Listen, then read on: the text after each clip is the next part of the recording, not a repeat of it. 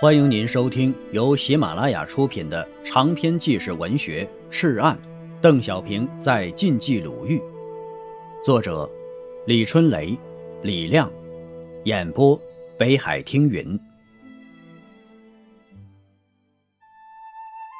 第二章：石山与石人。第二节：一百八十多辆汽车，哭喊着被烧成了铁泥。深深的河沟变成了日本人绝望的坟墓。瘦弱寡言的徐向前，导演了一场擒虎屠狼的响堂铺伏击战。河沟里的韩长路此时成为了日军最关注的一条热线。神头岭伏击战后，日军加强了兵力，在歙县与黎城之间的春树岭、东阳关分别驻军，沿途两侧多用马队巡逻。两侧数百米之内的庄稼全部拔去，所有树木全部砍掉，汽车来回运输，向晋西、晋南、黄河各渡口运兵。敌幺零八师团侵略上党，就是依靠韩长公路这条输血管。幺二九师决定在韩长公路上再打一仗。邓小平提议让副师长徐向前指挥。抗战初期呀。这位原红四方面军总指挥一直在山西与他的老师和老乡阎锡山做统战工作，还没有打过仗呢。徐向前呢，骑着大青马，用马蹄叩遍了路边的每一块石头，用目光抚摸着两侧的每一个山头，终于为远来的日军选定了一个宽大的坟场——响堂铺。这里边呢。是东阳关和歙县敌人两个据点增援的最远处。一九三八年三月三十日晚，部队秘密进入位于响堂铺村南的阵地。响堂铺村位于西起东阳关，东到春树岭的长达三十华里的狭长地带的中心。韩长路就逼逼仄仄地横在村南深深的河沟里。河沟的南岸陡壁悬崖，人莫能攀。沟北侧是斜面的岗坡地带，可以伏兵。午夜呀，邓小平率师直属队进到了佛堂沟。徐向前的指挥所设在响堂铺路北的后敌村山坡上，通讯兵飞快地在山与山之间跑动着，把电话线拉扯到各前沿阵地。黑色的电话线静默地潜伏在荒芜的石缝和野草里，悄悄地等待。暗暗的升温。七七幺团、七六九团主力是第一梯队，埋伏于大道以北的后宽张村到杨家山一线，前者为右翼队，后者为左翼队。七七二团主力为第二梯队，集结于马家拐，并派出小部队向东阳关警戒，阻止由黎城和东阳关来源之敌。七六九团。以四个连兵力部署在春树岭与河南店之间，阻止由歙县来源之敌。另有一个排，把住附近响堂铺和前后宽张村各路口，不让村民出去，以免暴露目标。设伏阵地多是背阴处，坑坑洼洼里积雪白白，深夜又结了一层冰。天亮了。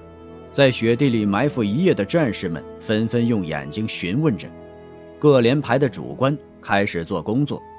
钓鱼要看浮漂，越沉住气，钓的鱼越大。七六九团三营营长郑国仲在山坡的后沟里爬来爬去。沉住气啊，我们徐总指挥判断是不会错的。红四方面军的人，大家还习惯称徐向前为总指挥。意外的事情偏偏发生了，一阵急促的电话铃响起。七七幺团团长徐申吉报告：东阳关发现敌二百余人，进到马家峪，长宁东南高地有敌骑兵向我侧后运动。突如其来的敌情啊！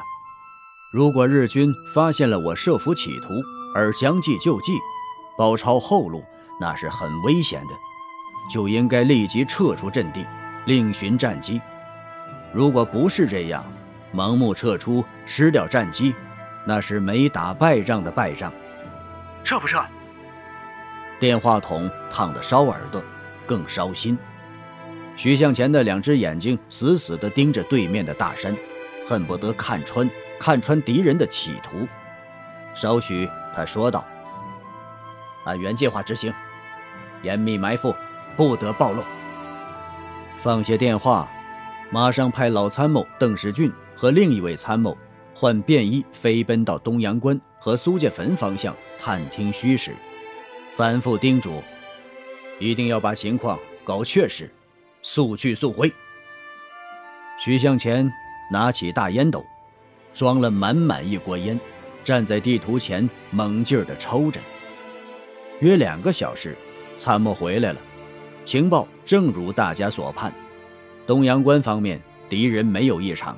警戒分队看到的敌骑兵是几头驼驴，有老百姓赶着向北去了。好，太好了！徐向前的脸上。迎着滴滴的冷汗。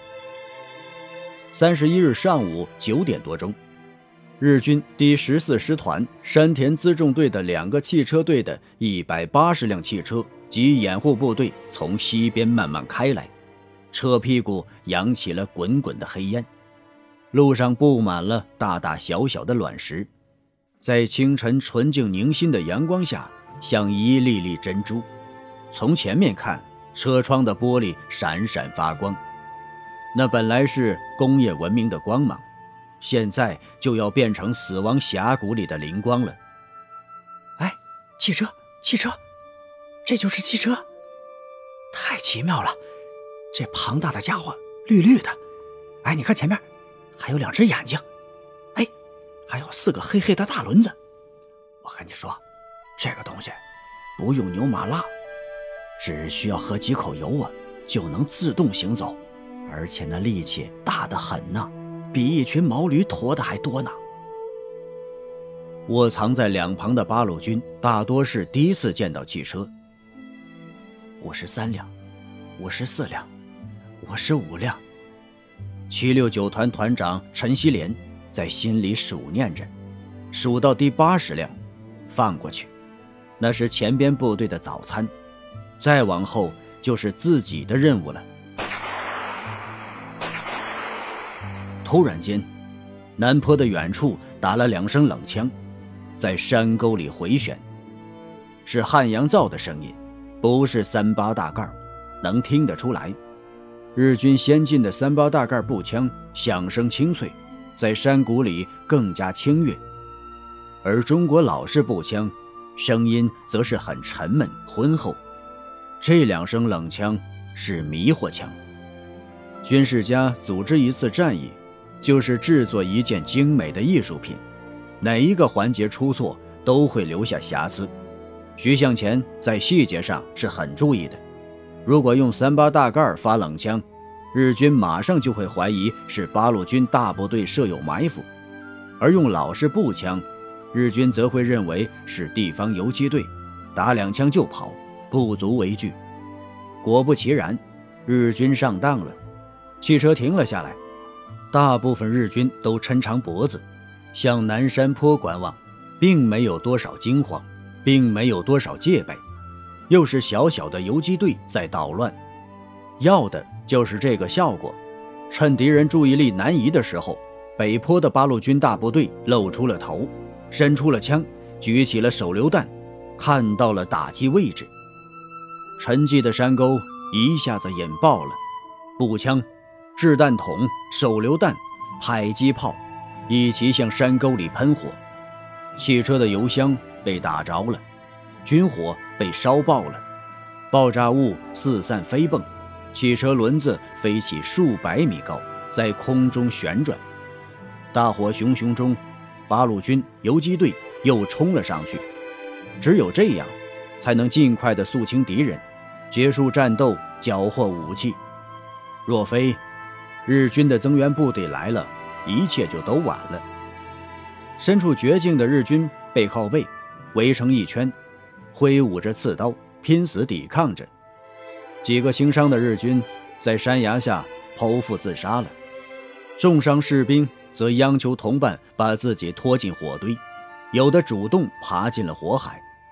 指挥官中井少佐自知损失巨大，难逃罪责，命令士兵把自己的头割下来带走。有一个士兵腰里挂着几个人头跑了。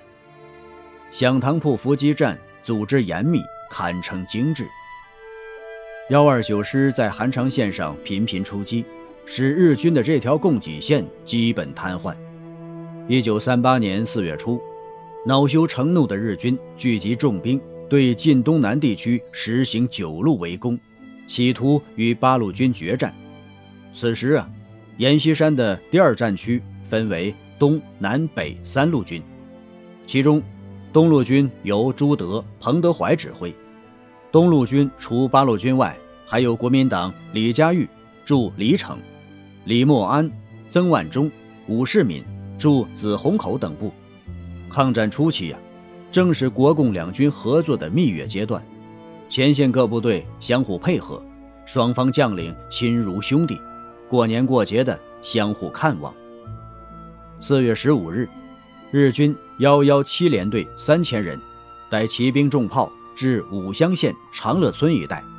幺二九师主力及幺幺五师三三四团在刘邓指挥下，包饺急袭。国民党各部队也纷纷赶到。十六日上午十时，全线猛攻，下午五时结束战斗，共毙伤日军两千两百多人。长乐村之战后。